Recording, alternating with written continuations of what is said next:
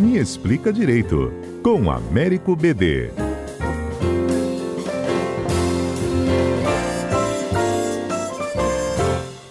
BD, bom dia.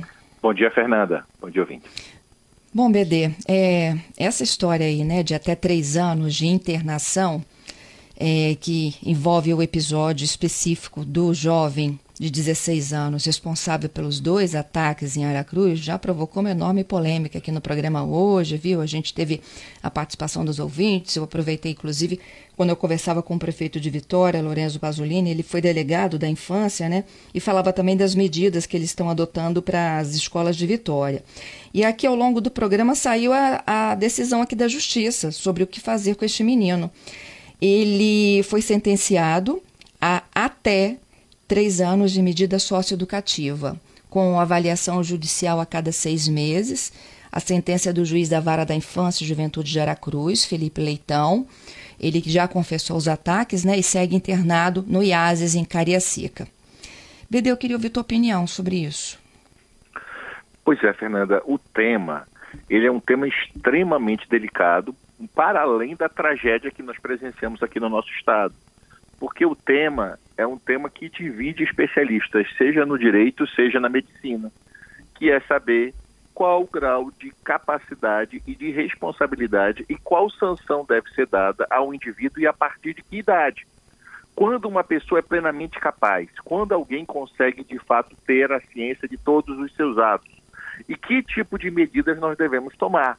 Então, no nosso direito, hoje, o que está posto no direito, pela Constituição, não é uma mudança do Código Penal, não é uma mudança da própria Constituição.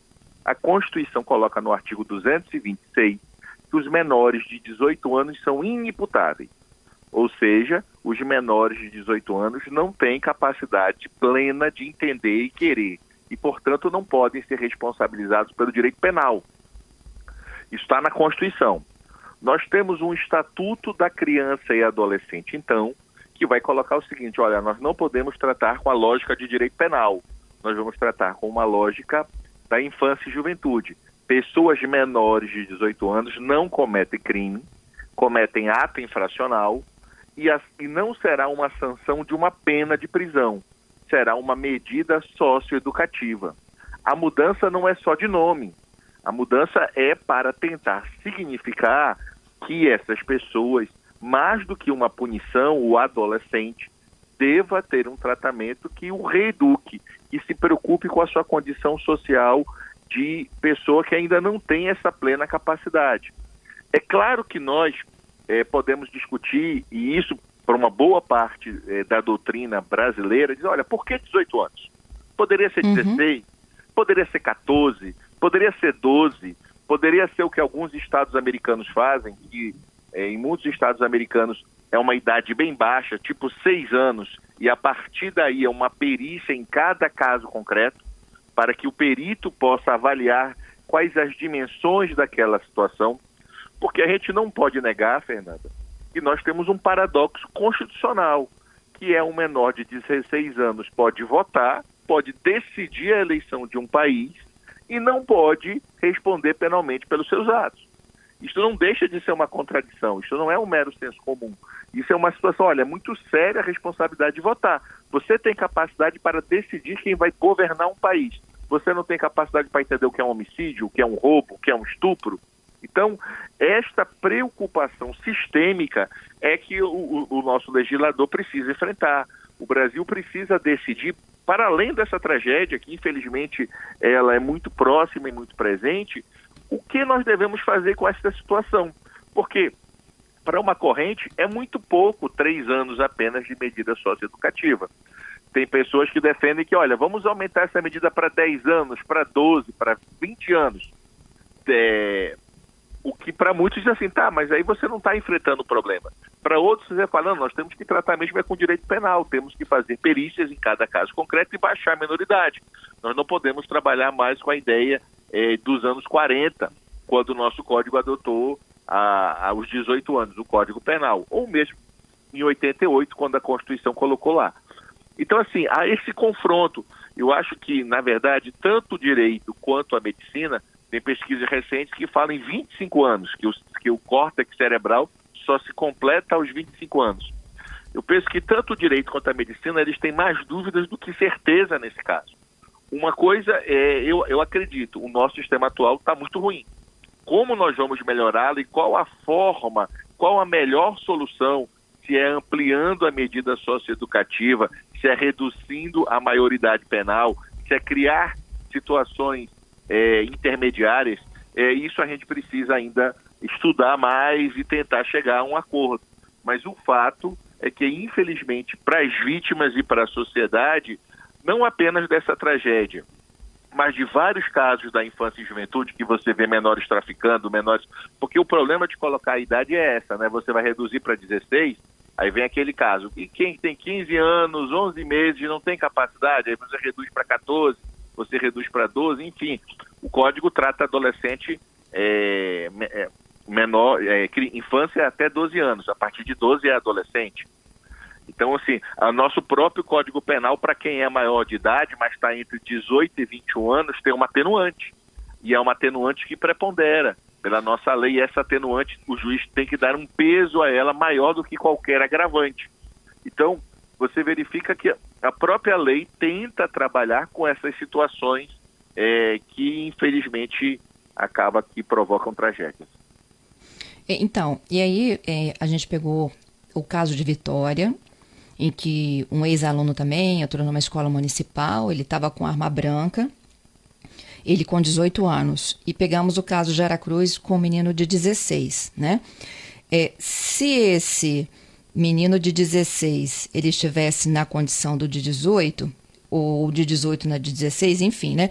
A gente teria aí é, quatro homicídios e 12 tentativas.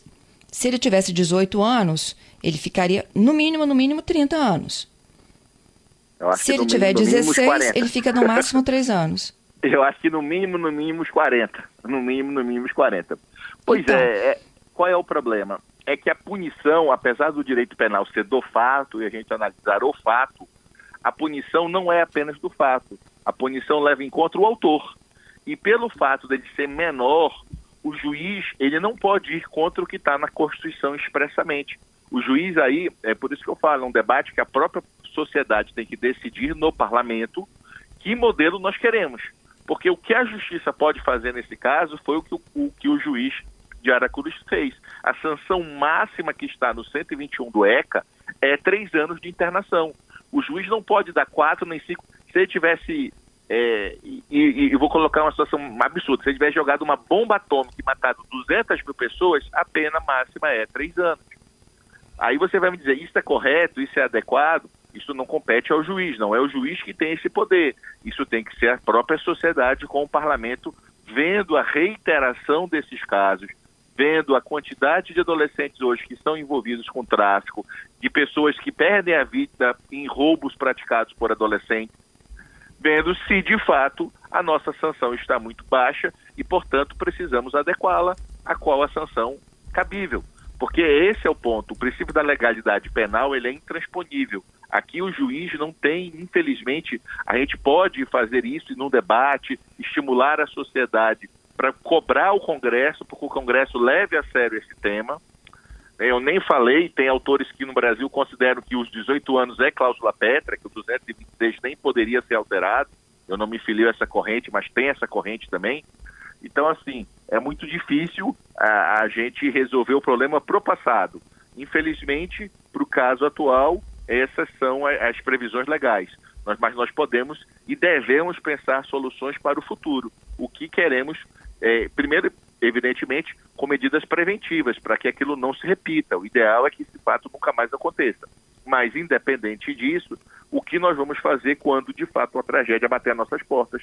O que, o, o que deve a sociedade é, considerar como uma punição justa, como uma medida adequada para esse tipo de fato? Bom, fecho aqui então com os nossos ouvintes. Na opinião do Giovanni, ataques dentro ou ao redor de escolas deveria se levar para crime hediondo, análogo ao terrorismo, opinião dele. E o Edson diz o seguinte: se fosse o meu filho, teria que ir para a cadeia. Isso é um absurdo e é uma vergonha. Nossas leis precisam de ser alteradas.